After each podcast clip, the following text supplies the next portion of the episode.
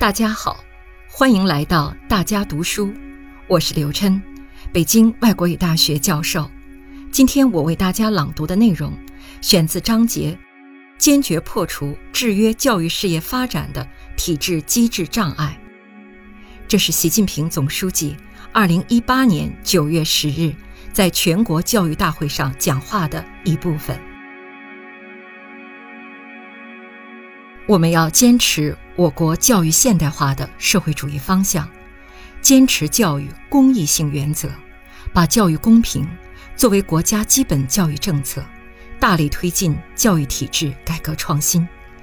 要加快建成伴随每个人一生的教育，让学习成为每个人的生活习惯和生活方式，实现人人皆学、处处能学、时时可学。要加快建成平等面向每个人的教育，努力使每个人不分性别、不分城乡、不分地域、不分贫富、不分民族都能接受良好教育。要加快建成适合每个人的教育，努力使不同性格禀赋、不同兴趣特长、不同素质潜力的学生都能接受符合自己成长需要的教育。要加快建成更加开放灵活的教育，努力使教育选择更多样，成长道路更宽广，使学业提升通道、职业晋升通道、社会上升通道更加畅通。第一，健全立德树人落实机制，扭转不科学的教育评价导向。有什么样的评价指挥棒，就有什么样的办学导向。现在。教育最突出的问题是，中小学生太苦太累，办学中的一些做法太短视、太功利。更严重的是，大家都知道这种状况是不对的，但又在沿着这条路走，越陷越深，越深越陷。素质教育提出二十多年了，取得了一定进展，但总的看，各地区成效不够平衡。说到底。是立德树人的要求没有完全落实到体制机制上，教育的指挥棒在中小学实际上是考数分数和升学率，在高校主要是科研论文。关于德育、素质教育的应有地位和科学评价体系没有真正确立起来，这是一个必须解决的老大难问题。要坚决克服唯分数。为升学、为文凭、为论文、为帽子的文章痼疾，从根本上解决教育评价指挥棒问题，扭转教育功利化倾向。要全面落实立德树人根本任务，推进育人方式、办学模式、管理体制、保障机制改革，建立促进学生身心健康全面发展的长效机制。要支持有条件的高校创一流，但不能把高校人为分为三六九等，而是要鼓励高校办出特色，在不同学科、不同方面争创一流。考试招生制度的指挥棒要改，真正实现学生成长、国家选才、社会公平的有机统一。对学校、教师、学生、教育工作的评价体系要改。坚决改变简单以考分排名评老师，以考试成绩评学生，以升学率评学校的导向和做法，直接以升学率奖优罚劣的做法要改，把升学率与工程项目、经费分配、评优评先等挂钩的潜规则也要改。高考改革牵一发而动全身，各级党委和政府。要做到亲自把关、亲自协调、亲自督查，加大统筹协调力度，确保这项备受关注的高风险改革平稳落地。一些校外培训机构违背教育规律和学生成长发展规律，开展以应试为导向的培训，增加了学生课外负担，增加了家庭经济负担。甚至扰乱了学校正常教育教学秩序，社会反响强烈。良心的行业不能变成逐利的产业，对校外培训机构要依法管起来，让校外教育培训回归育人正常轨道。第二，深化办学体制和教育管理改革，充分激发教育事业发展生机活力。我国有着全世界最大的教育体系，同时情况也非常复杂，城乡区域发展不平衡，人民群众教育需求也存在很大差异。要运行好、发展好这样庞大而复杂的教育事业，必须针对学校自我约束和自我发展机制不健全、政府管理越位、缺位、错位、不到位、社会参与不足等问题，深化办学体制和教育管理改革，推进教育领域治理能力和水平现代化。现在基层反映，对学校管的还是多。还是细，活力出不来。该政府出面为学校排忧解难的服务又不到位，对学校人财物的管理涉及多个部门，有些是延续多年的老政策、老办法。这个问题要系统解决。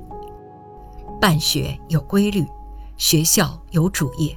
各级党委和政府要减少不必要的检查屏蔽，不能动辄让学校停课。出人、出场地办活动，更不能把招商、拆迁等摊派给学校。对社会上各种各样的大学排行榜可以参考，但绝不能被排名牵着鼻子走。学校是办学主体，要尽可能把资源配置、经费使用、考评管理等放给学校，保证学校事情学校办。深化教育体制改革。目的是提高教育质量，要着眼于教好，围绕教师、教材、教法推进改革，探索形式多样、行之有效的教学方式方法，切实在素质教育上取得真正的突破。要着眼于学好，围绕立德、立志、增智健体、成才用才推进改革，促进学前教育普惠发展。义务教育城乡一体化发展，普通高中多样化有特色发展，高等教育内涵式发展，提高职业教育质量，打好教育脱贫攻坚战，提升民族教育、特殊教育继续教育水平，为每个人成长成才创造条件。要着眼于管好，坚持依法治教、依法办学、依法治校。完善办学制度，强化从严治校机制，不断健全教育管理制度体系。第三，提升教育服务经济社会发展能力，要根据建设社会主义现代化强国的需要，调整优化高校区域布局、学科结构、专业设置，改进高等教育管理方式，促进高等学校科学定位、差异化发展。把创新创业教育贯穿人才培养全过程，建立健全学科专业动态调整机制，加快一流大学和一流学科建设，推进产学研协同创新，积极投身实施创新驱动发展战略，着重培养创新型、复合型、应用型人才，要高度重视职业教育。大力推进产教融合，